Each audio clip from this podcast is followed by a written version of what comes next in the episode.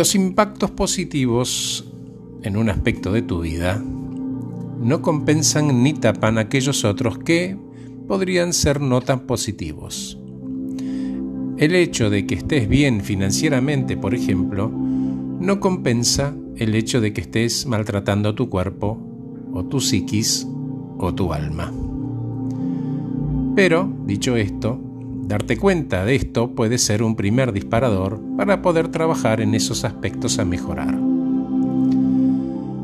El siguiente paso sería conocer y reconocer qué legado te gustaría dejar en este periodo de tiempo en el que estás viviendo en este cuerpo prestado tuyo y entender exactamente por qué y para qué estás en este planeta.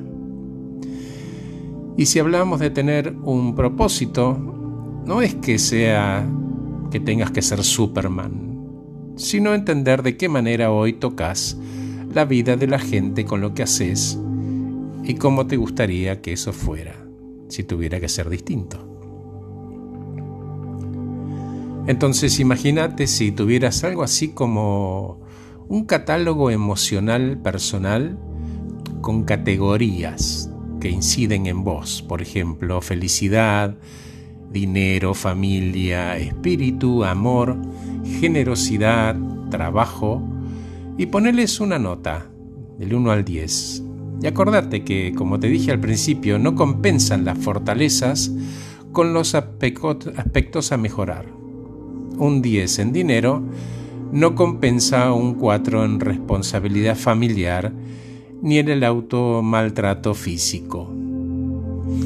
Y sabes que haciendo ese mismo ejercicio me di cuenta que la felicidad tiene una serie de características. Primero es contextual porque estamos felices en ciertos lugares y contextos, y algunos encuentran un refugio de pertenencia en el trabajo, por ejemplo, y también es contextual porque podés estarlo aún teniendo problemas de salud.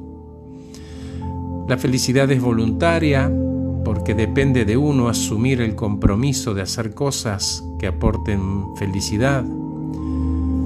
Además es temporal porque a veces te sentís feliz por la mañana o por la tarde y otras veces nunca.